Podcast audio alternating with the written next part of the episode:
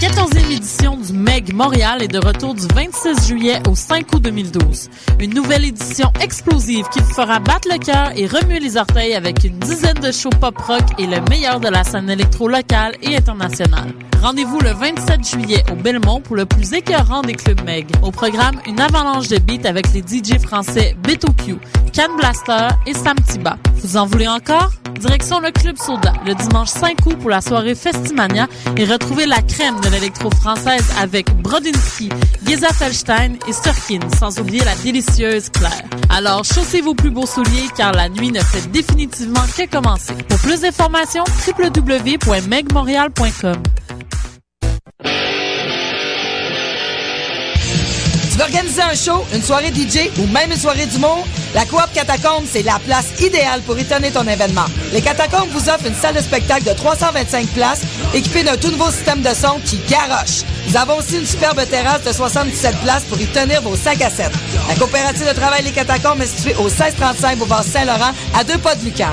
Pour plus d'informations, visitez la page Facebook Coop Catacombes.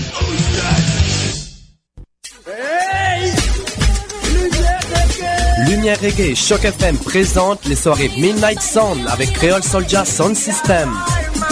Alors ça se donne à chaque troisième samedi du mois au bar L'Alizé, 900 Ontario Est, à deux pas du métro Berry-UQAM. Ambiance créole et métissée, les meilleures rotations soleil, open mic, ambiance sound system. Seulement 4 dollars à la porte. Dès 23h30. Pour plus d'informations, visitez la page Facebook officielle de Lumière Reggae.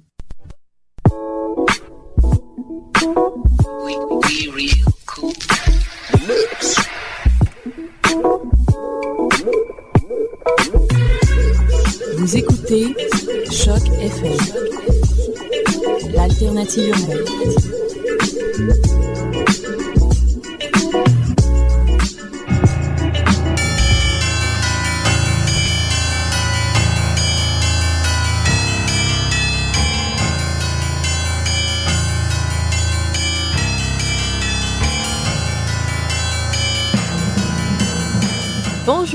Vous êtes sur Choc FM, c'est le tome 6 et le chapitre 84 de Mission Encre Noire. Nous sommes mardi 31 juillet 2012, en pleine vacances de la construction, mais toujours là. Nous Hélène sommes là. et Eric avec vous. Salut Hélène. Salut Eric.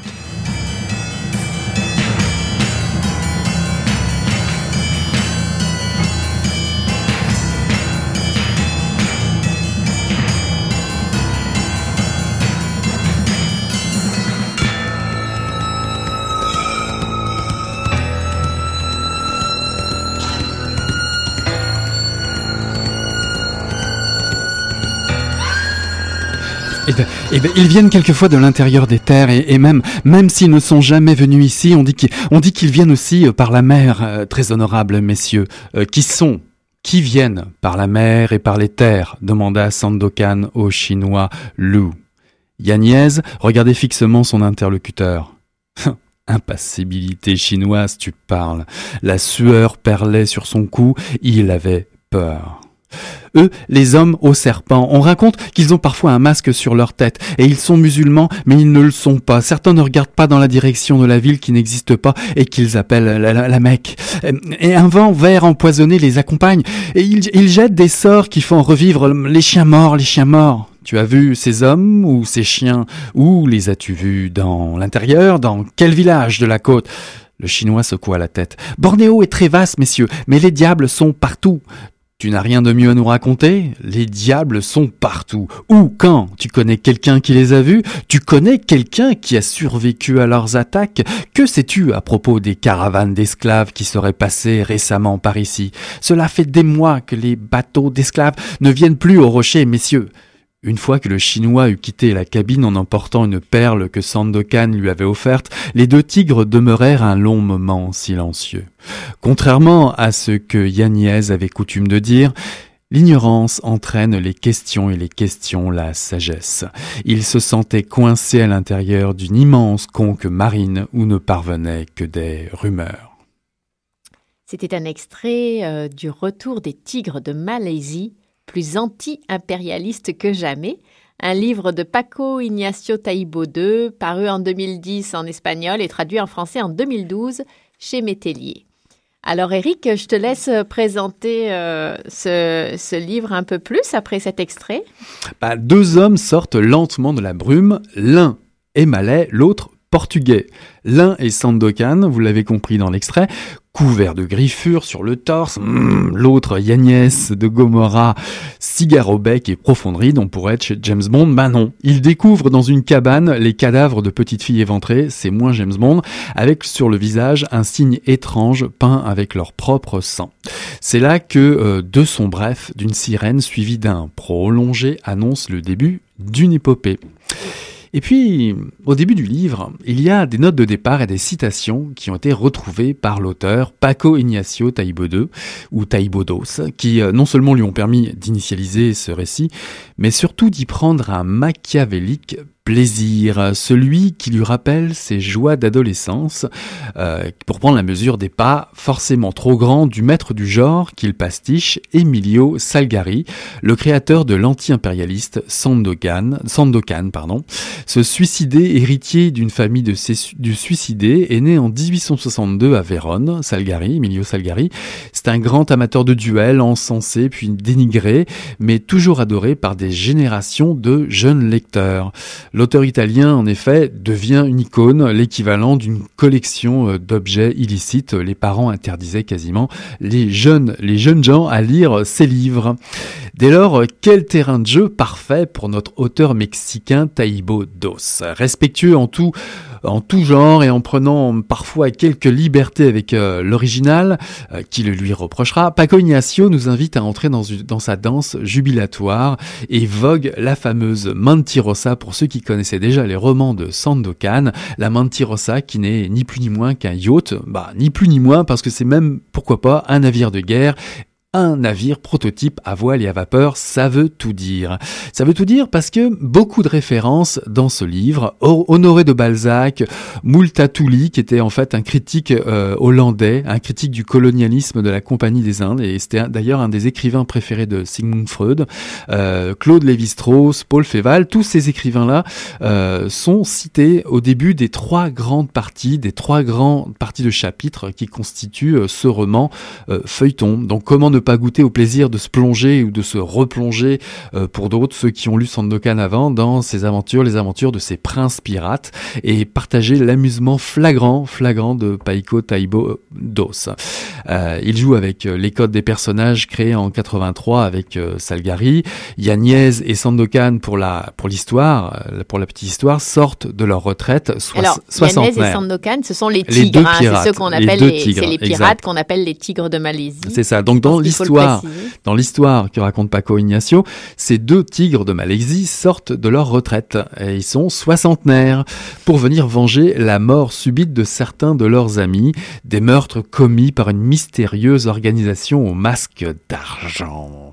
Donc quelle jubilation que ce pastiche de l'auteur original pour lui rendre hommage. Pour ce faire, Paco Ignacio Taibodos non seulement cite ses écrivains euh, en début de ses, ses grandes parties, mais convoque aussi à l'intérieur du roman Jules Verne, Eugène Sue, Victor Hugo, Karl Marx, Friedrich Engels et d'autres et bien d'autres.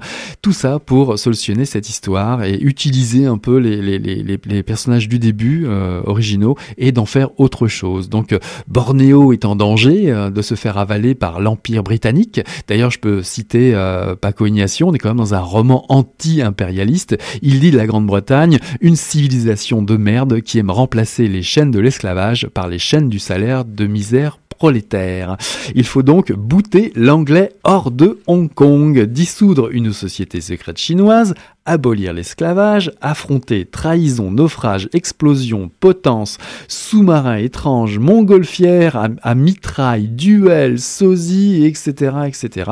Les tigres de Malaisie ne seront pas en peine de défi tout au long du roman. Et nous ne serons pas à court de plaisir d'ailleurs de le découvrir. C'est jouissif, c'est drôle, c'est inventif, c'est dans une belle langue polyglotte, il y a plein d'expressions comme ça, c'est moqueur, c'est ironique, du style, bah tiens je cite encore, les religions rendent les hommes stupides et quand elles se prêtent universelles, c'est pire, elles les rendent universellement stupide.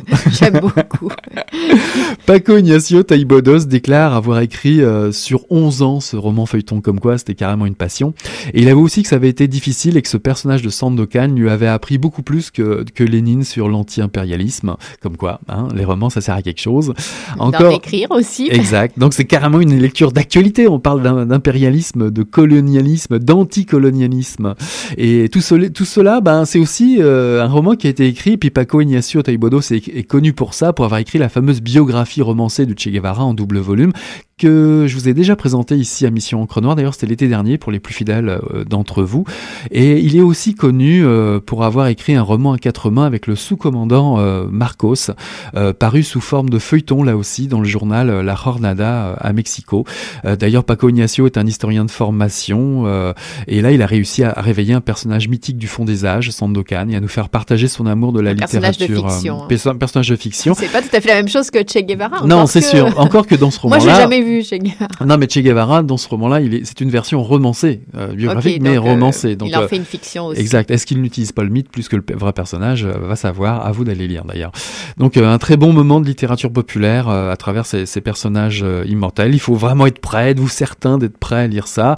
Il se peut que vous vous retrouviez derrière le revolver tenu à bout de bras d'un officier anglais ou, ou partir à l'abordage du pont d'un prao. C'est un prao, c'est une, une, une embarcation traditionnelle qu'on trouve du côté de Bornéo. Ou pourquoi pas, euh, vous allez vous retrouver euh, tournoyant un long campilang. Alors campilang, c'est un peu les longs sabres, tu sais, en, forme de, de, de, lune là, comme ça. Enfin voilà, voilà ce qui vous attend dans ce roman magnifique, euh, un roman parfait pour passer un bon temps cet été. Et surtout, retenez que rien ne peut ôter le sommeil au tigre de Malaisie. Paco Ignacio Taibo Dos. Oui, alors moi je voudrais juste ajouter qu'effectivement c'est un donc euh, il pastiche euh, la littérature populaire euh, de son, de sa jeunesse et euh, le héros de sa jeunesse euh, Sandokan euh, et Yanez donc les deux tigres de Malaisie. Mais il y a vraiment effectivement tout et on, on, on le comprend dans ce que tu as dit là tout ce qui fait vraiment le roman d'aventure. Donc il faut aimer les romans d'aventure, les gros romans d'aventure où ça avance tout le temps, les chapitres sont courts. À chaque, fois, il y a du mystère, ça rebondit, il y a du suspense, il y a, il y a beaucoup d'action. Alors, euh, alors évidemment, euh, c'est de l'aventure au bout du monde avec de l'exotisme, euh, tous les ingrédients, quoi, du combat épique. euh, je trouve que les, les deux héros, évidemment, évidemment, euh, avancent avec une certaine nonchalance et un humour euh, également certain. Ah bah oui, ça peut être quasiment un western spaghetti par moment. Ouais, avec le c'est gros ça. cigare. Ils ont une ouais. certaine classe, puis euh, Bah, c'est- euh, c'est- ils c'est se comme- jouent de la peur, bien sûr, de la mort, de la peur de la mort, de la peur des blessures. Les blessures les affectent pas. ils tiennent l'amitié et l'amour du peuple pour les plus hautes valeurs qui soient. Bon, c'est une espèce de Robin des Bois pirate là, dans, dans Ouais. le sens noble de la piraterie, Il y a la du des Tarzan, mers il y a- avec tous les Il y, a du, clichés il, y a, associés. il y a du Tarzan, du western spaghetti, il y a, y a du Jules Verne, enfin ça, ça va dans tous les sens à un moment donné, c'est, ça dépend des grandes parties. Du de- mystère, du beaucoup de mystère, mystère, beaucoup de mystère, il y a une énigme et- à résoudre, euh, on- il y a même par moments du fantomas si on veut aller par là, tu sais, Ouais. c'est, assez Et c'est très érudit aussi. Ah bah bien sûr, C'est la très langue, érudit Mm. sur le côté historique, sur le côté euh, euh, c'est les peuples qui sont là, les jeux de pouvoir, etc. Donc ça c'est assez intéressant, les mœurs et les coutumes locales à explorer. Paco Ignacio euh, Taibo II fait comme un roman d'adolescent pour adultes et il en profite alors évidemment avec le message politique euh, derrière puis aussi un petit peu euh, d'évocation de, de sexe quelques injures euh, euh, bien placées parce que ça donne un peu de piquant et en tout cas on s'amuse effectivement et on sent que l'auteur même s'il dit que ça a été difficile il dit aussi dans le prologue il termine en disant qu'il s'est bien amusé Bah oui. et effectivement ça se sent énormément Mais comment Donc, ça, euh, t'as- même pas été séduite par Sandokan? Tu as vu la, la description du mâle? Franchement, je suis déçu. Euh, les aventuriers, j'ai donné. Mais déjà. Donc, euh, je passe à un autre type. Euh, et je voulais te demander, est-ce que toi qui as lu d'autres Roman de. d'autres romans de Paco Ignacio, ces polars, etc. Je rappelle d'ailleurs, j'en profite pour rappeler que Paco Ignacio Taibo II est donc né en Espagne, mais il est parti avec sa famille à l'âge de 9 ans au Mexique. Hein, il- une, une famille bourgeoise, mais qui fuyait le, le franquisme, parce que c'était...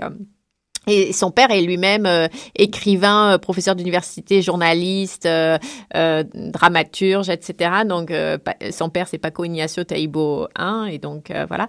Et ils ont été aussi aux prises avec les dictatures et les, les empêchements à la liberté d'expression au Mexique. Donc, c'est toujours une famille de militants, finalement.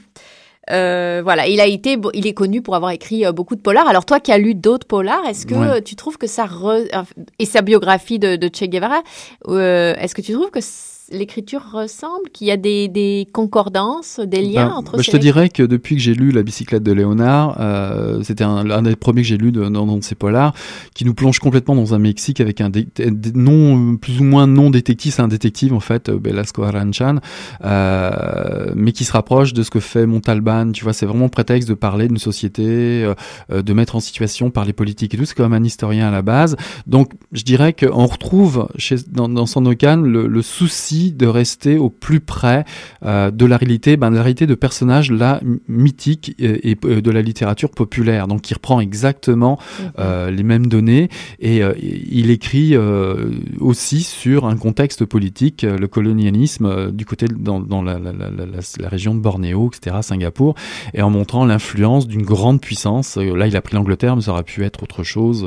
Oui, s'il était en, Indochine, ça aurait été les Français. Ouais. Et on garde, mais il garde surtout, je dirais, ce qui est en commun euh, à la fois dans le polar ou chez Che Guevara, parce qu'il en fait un personnage de roman finalement, dans cette espèce de biographie romancée, c'est euh, la verve, euh, les- la verve d'écriture, l'écriture d'aventure. c'est foisonnant. Hein, c'est foisonnant d'idées, c'est aussi très le langage populaire est, est- est utilisé, donc on, on plonge carrément dans, dans la réalité des, des choses, même si là on est dans des personnages fictifs, mais il, il va jouer avec le langage, donc il va nous rendre vraiment les personnages très présents, et ça c'est un peu le dénominateur commun euh, de, de, de toutes ces œuvres différentes, de toute façon de Paco Ignacio, mais qui est un, un- vraiment un écrivain passionnant à, à rencontrer. Oui, parce qu'il y a de l'action, mais il y a aussi euh, pas mal de dialogues. C'est ça. Bah là, je vous propose euh, une pause musicale sur ces belles paroles. The Black Box Revela- Revelation qui vous chante My Perception. All that I got, my perception, lost connection.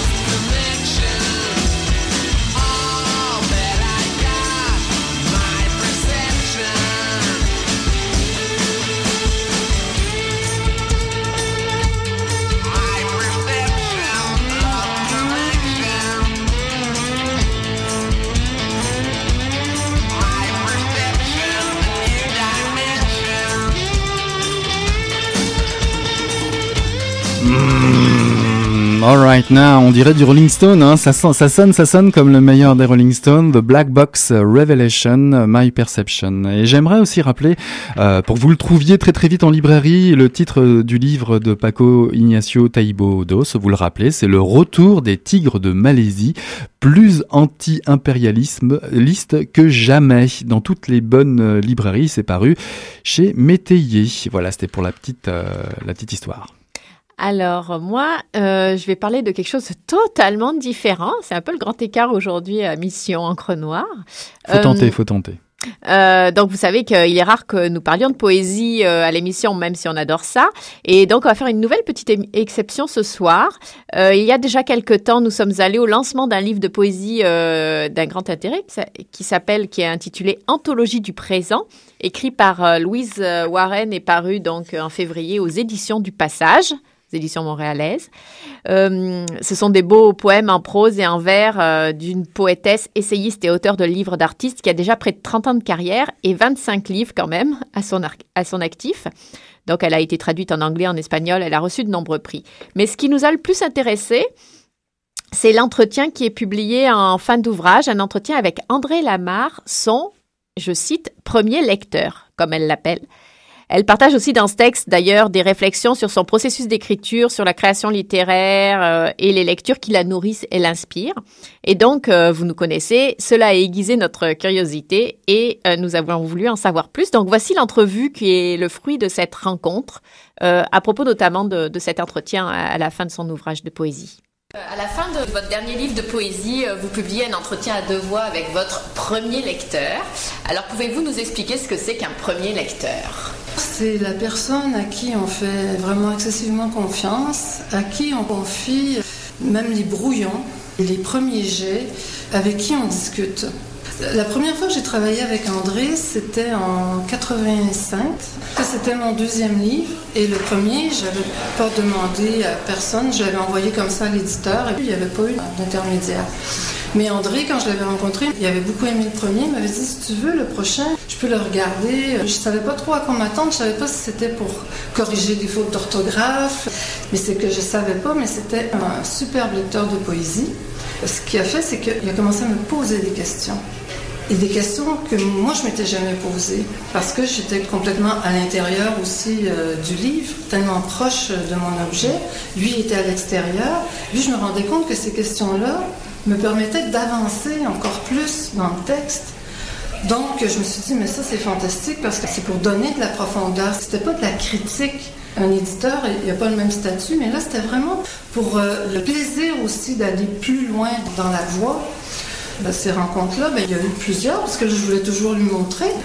Au fil des ans, parce que ça fait presque 30 ans qu'André me lit, le rapport aussi, il change. Les premiers jets sont meilleurs. Quand même, il faut faire cette confiance-là au texte. Moi, j'ai peut-être aussi plus confiance en moi. Donc, euh, j'ai moins besoin qu'avant. Et peut-être que c'est pour ça que je peux en parler maintenant. Parce que j'en ai jamais parlé avant. Mais je me suis aperçue que dans le monde des lettres, on n'en parle jamais du premier lecteur. Et je suis certaine qu'il y a d'autres écrivains qui font confiance comme ça à quelqu'un. C'est pas le directeur ou la directrice de collection. Vous écrivez pour votre premier lecteur à un moment donné? Ce qui arrive au fil des ans, c'est que on devine les questions de l'autre. Un peu comme euh, un étudiant va travailler avec son directeur de mémoire ou de thèse. À la fin, après, s'il fait un deuxième livre, il va se rappeler ces questions-là que l'autre lui posait. Il va faire ce chemin-là critique tout seul. Je me lis un peu avec la présence d'André, mais je lis aussi avec celle de mon directeur que j'ai pu avoir à l'UQAM, mon directeur à la maîtrise, René Lapierre. Des fois, je me dis, ah ça, René me dirait, non. Il y a un effet de miroir. C'est presque tabou, parce que je crois que les écrivains, ils sont tellement orgueilleux qu'ils veulent vraiment dire que c'est eux qui sont les maîtres de leur œuvre et tout. J'avais aussi l'impression que vous aviez envie de révéler votre matière brute, comme si vous faisiez découvrir au lecteur qui pouvait aussi être un premier lecteur quelque Oui, part. j'aime bien partager mon atelier. Parce que quand on rentre dans l'atelier d'un écrivain, on voit rien. En peintre, on voit, il y a des tableaux, il y a les, les matières, ils sont là. Mais nous, on voit pas. C'est quelque chose que j'ai envie aussi de partager parce que je me sens tout à fait inscrite dans la matière. Et puis j'aime les ateliers. Je trouve que c'est rempli de pulsions un atelier. Ça donne le goût d'écrire, ça donne le goût de travailler, de le partager. Ça peut donner le goût à quelqu'un d'autre aussi d'écrire. Alors il y a cette transmission-là. Et je pense qu'après presque 30 ans, j'arrive à un moment où j'ai goût de transmettre. Alors, vous parliez d'atelier. Est-ce que vous avez un endroit préféré, un moment préféré pour écrire? J'ai pas vraiment euh, de moment. Je vis euh, près d'un lac. L'atelier est ouvert autant dehors que dedans. Je marche sur le lac, donc euh, même ça, c'est comme un prolongement de l'atelier, de marcher sur le lac, de réfléchir, de penser dans la marche. Je trouve beaucoup de préécriture, une écriture intérieure qui n'est pas écrite. Quand j'arrive chez moi, là, ça peut s'écrire. Donc, il y a moins de premiers jets. Ça se porte à l'intérieur. En fait, je retarde souvent le plus longtemps possible le moment d'écriture. Je laisse flotter le plus longtemps que je peux. Tout ça, on n'en parle pas. C'est ce qui vient aussi avant l'écriture. C'est le sujet de mon prochain livre. Je me promène partout dans la maison. Jamais pour avoir l'air d'un écrivain. Jamais assis à une table. Toujours sur mes genoux d'une façon qui a presque l'air détachée, comme non, je, je veux pas être écrivain, je veux vivre, c'est tout. N'empêche, j'ai des crayons partout qui traînent entre les sofas. Dans mon sac, tantôt j'en cherchais un, mais j'en avais à peu près 12. Mais on pourrait pas deviner que ma maison, disons une maison d'écrivain, il y a très peu de livres, de moins en moins. Par contre, il y a un silence, il n'y a pas d'agitation. Sur la question du premier lecteur, est-ce que vous conseilleriez à un écrivain, euh, quelle que soit son écriture, d'avoir un premier lecteur Ça, c'est vraiment quelque chose de, très libre. Il faut aussi quelqu'un qui a une super écoute. hein. Par exemple, André, il y a des choses qu'il voit, mais il me les dira pas tout de suite parce qu'il sait que c'est pas le moment, que c'est dans trois mois, si c'est encore là, ou dans six mois, là, il va me le dire. Est-ce que tout le monde est capable d'autant de respect? Euh, Il y a peut-être des fois des gens qui auraient la tentation critique de s'approprier le texte et de se mettre à écrire dedans. C'est très délicat. C'est pas un jeu. C'est un rôle, c'est une responsabilité, en fait. Je suis comme une enfant, j'écris un texte. Il faut que je te montre. Des fois, c'est même au téléphone. Il faut que je te dise, parce que regarde, j'ai trouvé ça, puis là, j'ai le bon filon. Donc, euh, spontané, puis euh, après, je me dis, oh non, non, dans l'après-midi, ça a changé dix fois avant qu'il arrive le soir. Je dis, oh non, oublie ce que je t'ai lu ce matin, non, c'est pas ça, là, regarde, là, je suis rendue là. C'est une belle présence, en fait. Et puis, sa question, euh, je l'ai noté dans l'entretien, en- dans Terrain Incognita, il m'avait posé la question, mais qu'est-ce qu'il y a derrière la montagne? Et puis, j'ai l'impression que toute ma vie, je vais lui répondre. Je vais répondre à cette question-là, puis que j'ai jamais fini de voir ce qu'il y a derrière la montagne. Et j'avais tellement aimé cette question-là. C'est peut-être à partir de ce moment-là que j'ai compris à quel point il était important pour moi aussi. Est-ce qu'un premier lecteur, donc c'est celui qui s'est posé les bonnes questions? Effectivement, plus poser les bonnes questions que d'avoir un esprit, je dirais, critique. Puis c'est pas non plus. Jamais André a proposé des changements, par exemple, de section, de chapitre, au niveau de l'organisation, de la composition. Bah voilà, bah en tout cas, ça, ça termine un peu bizarre. Mais en tout cas, euh, on peut on peut se dire que même si on rentre chez quelqu'un et qu'on voit euh, plein de crayons par, partout, euh, peut-être que l'atelier d'un écrivain c'est pas très visuel, mais enfin s'il y a des stylos partout, méfiez-vous, vous êtes peut-être chez un écrivain. Oups là, t'auras peut-être un petit extrait de poésie à nous lire de Louis- Louise euh, Warren. Oui, donc je vais juste lire euh, ce petit poème. euh, attends, attends, attends, parce que du coup, j'en avais plusieurs. Alors, euh, j'y vais. À cette époque, les matelas rayés, ceux des enfants, sentaient la peur. Les mères retournaient les matelas. Les mères dévissaient les têtes des poupées pour les faire aérer. J'ai pleuré pour un œil tombé dans le crâne, un œil que j'entendais bouger dans mon sommeil. Et ben voilà, bah, on vous souhaite bonne nuit là-dessus. en tout cas, euh, on a passé un très bon moment avec vous sur cette mission Encre Noire. La 84, hmm, ça sent bon ça. Et euh, c'était pendant cet été, pendant vos vacances. Vous pouvez toujours nous écouter sur euh, sur Choc FM, sur le net, sur notre site internet. Et rappelez-vous qu'on a toujours un Facebook, hein, si ça vous fait plaisir. euh, venez donc nous rencontrer. Voilà, c'était la 84e. Merci Hélène. Salut Eric. Ciao.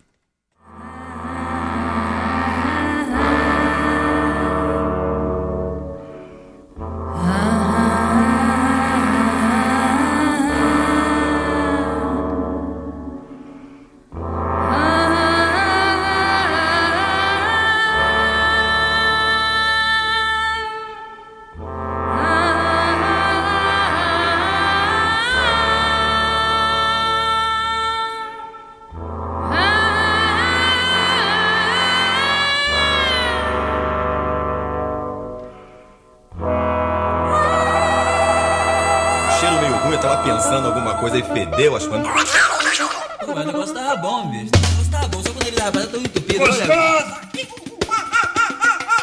Quem diria, hein? Greta Garbo acabou de irajar, hein? É, mas eu tava falando pra você, né? Depois que eu passei a me sentir, aí o negócio ficou diferente.